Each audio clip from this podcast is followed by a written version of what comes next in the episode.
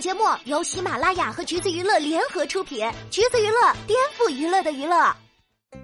Hello，大家好，欢迎收听橘子新鲜报，我是橘子君钓儿。又一对中韩夫妻被曝离婚了，哎，别慌啊，无论你想的是谁，估计都不是你想的那对儿。第二，今天要说的是贤素媛和陈华，韩国的三十八线女艺人和比她小十八岁的中国富二代丈夫。中韩两边呢都发了相关新闻，别的不说啊，相关新闻的热评第二条直接把第二笑吐了。这个下巴不来我们村离地，真是可惜了。哎，得谁也甭吐槽谁了，男方的脸也自然不到哪儿去。用一八年网友的话来说，就是两个蜡像晚上互相看对方都会吓到尖叫的程度。是的，他俩一八年就小火了一下。呃，也就是这一两年吧，因为参加了韩综《妻子的味道》，这对夫妻的人气在韩国直线上升。参考秋瓷炫和于晓光，大概是因为韩国人比较喜欢看中韩夫妻的相处日常吧。当然，这个火也仅限于韩网，对于很多中国人来说，他们依然是薛定谔的火。虽然出点事儿就能上热搜吧，但是这次离婚还是有不少人问：您是哪位呀？按理说不应该给这对抓马夫妻这样的热度，但是实在是不吐不快。哎，别说他俩了，他们一家连带着婆婆在内都是相当的奇葩且抓马。高情商的说法是，贤素媛和陈华是在韩国综艺常驻一百期都有人买账的嘉宾；低情商的说法就是这俩人等于 P D 移动的 K P I，等于节目的收视率保证，等于电视台热度的摇钱树。当然啦，利益的作用是相互的嘛。照目前的趋势，夫妻俩似乎也逐渐掌握了财富密码。结婚上了妻子的味道，真离了，没准还能无缝对接。我们离婚了，呃，实在不行还能带着孩子试试超人回来了。得了，咱也不铺垫这么多了，接下来就跟大家聊聊这家人有多么奇葩。呃，今天这期节目呀，大家就当成是故事会，一八一八黄金眼，老娘舅听就行啊。先介绍一下夫妻俩各自的背景，个人经历都是精彩程度能出书的那种。男方陈华，一九九四年生人，今年二十七岁；女方贤素媛，一九七六年生人，今年四十五岁。男方是哈尔滨人，据说啊是个富二代，当地大规模村庄产业接班人。呃，这个是韩网当时做的背调啊，说是拥有着汝哀岛三十倍用地，用直升飞机管理。调儿查了一下。这个面积大约是两万五千多公顷，但众所周知，韩国人的彩虹屁啊，咱得对半儿听，要不然怎么结婚之后还在韩国租小房子呢？再说说偶像美貌这事儿，陈华曾经有个艺名叫金范，在国内算是个网红吧，当年的颜值也确实是不低。看他微博的意思，还有一段当练习生的经历，也接过一些通告，偶尔还拍拍广告、拍拍戏啥的。而女方贤素媛呢，身高一七二，韩国小姐出身，刚出道的时候长得还挺自然的，后来容貌好像有点变化，再后来大家对她的印象就只有标志性的下巴了。不过呢，身材倒是一如既往的好。这姐刚出道的时候就知道怎么吸热度、做话题，还公开过自己去做整形手术的过程。只不过呢，整的不是脸，而是萝卜腿。这种手术只要在腿上扎针即可。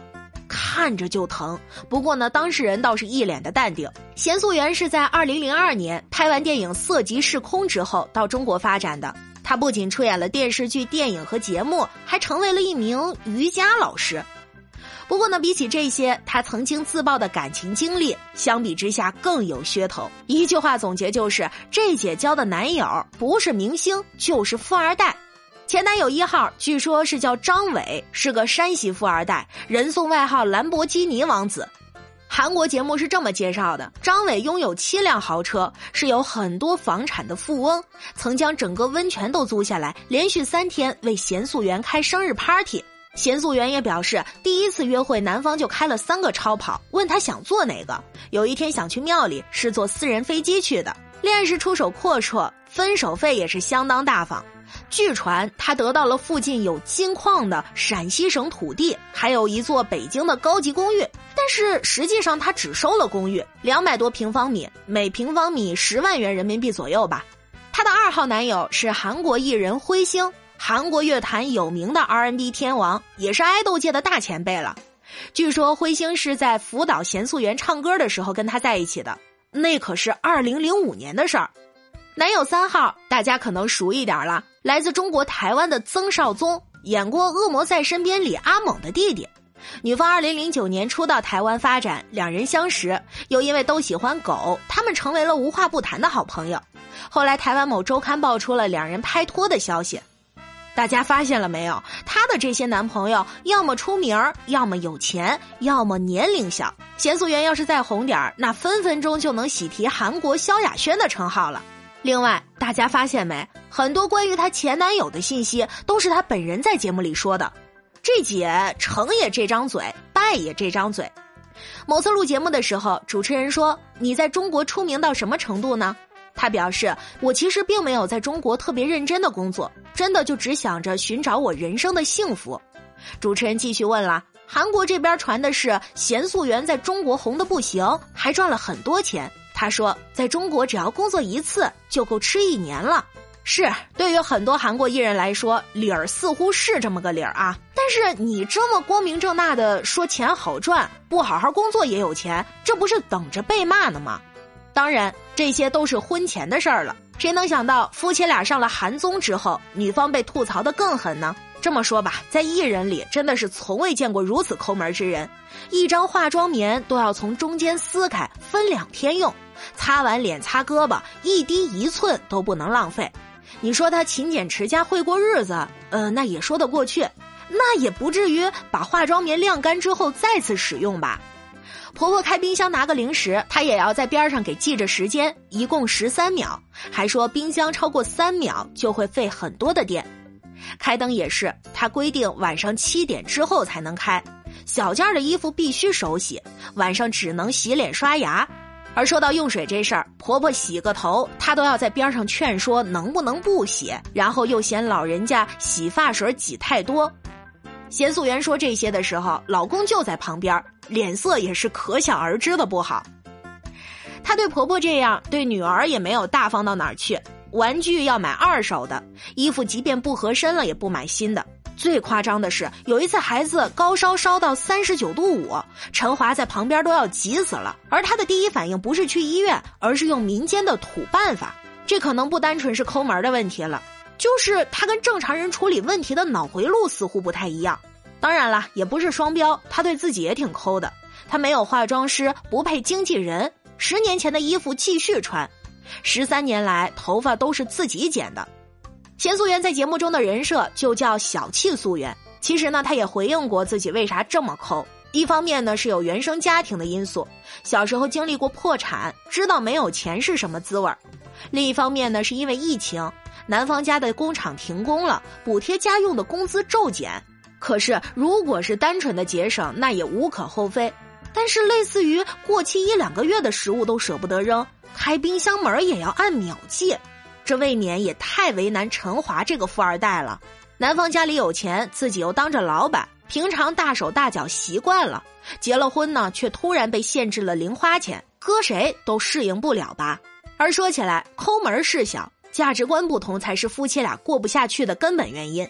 当然了，男方也不是一点问题都没有，他不爱沟通，吵架之后还时不时离家出走，再加上天天被父母催着生二胎，日子过得自然就憋屈。这么说吧，后期夫妻俩之所以还能一直录着节目，全都是靠一身笑料的东北婆婆在支撑。嗯，怎么形容这位婆婆呢？就是她在节目里吃个泡面，韩国人都能笑好几分钟那种。这大概就是传说中文化碰撞所带来的火花吧。这位东北婆婆呢，并没有嫌弃儿媳年龄大，对儿媳妇也很好，而且特别豪爽，送孙女的礼物都直接送真金，还专门飞到韩国处理小两口的矛盾。不瞒各位说啊，调儿也很喜欢看他和韩国人语言不通的互动。认识的哥哥大家都看过吧？没看过的也都听说过。这一般名气的韩国艺人都上不了，但是他们一家子却被邀请了。不过呢，调儿还是对节目里安排他和李秀根用中文吵架这段有点疑问，希望 P D 不是戴着某种有色眼镜才设定了这种情节吧。贤素媛和陈华传出分手之后，据说这位爱情小天使也在试图劝和。至于奏不奏效呢，还是要看夫妻俩了。而至于他俩打不打算继续上节目，呃，至少妻子的味道这边还没有收到下车通知。第二也似乎听到了韩国人的心声，你俩分可以，把婆婆给我们留下。最后，第二想问问各位听众老爷们，提到中韩夫妻，你们最先想到的是哪一对呢？好啦，本期节目就到这里了。如果你想获取更多有趣的娱乐资讯，欢迎搜索关注“橘子娱乐”公众号，时髦有趣不俗套，就在“橘子新鲜报”。我们下期再见了。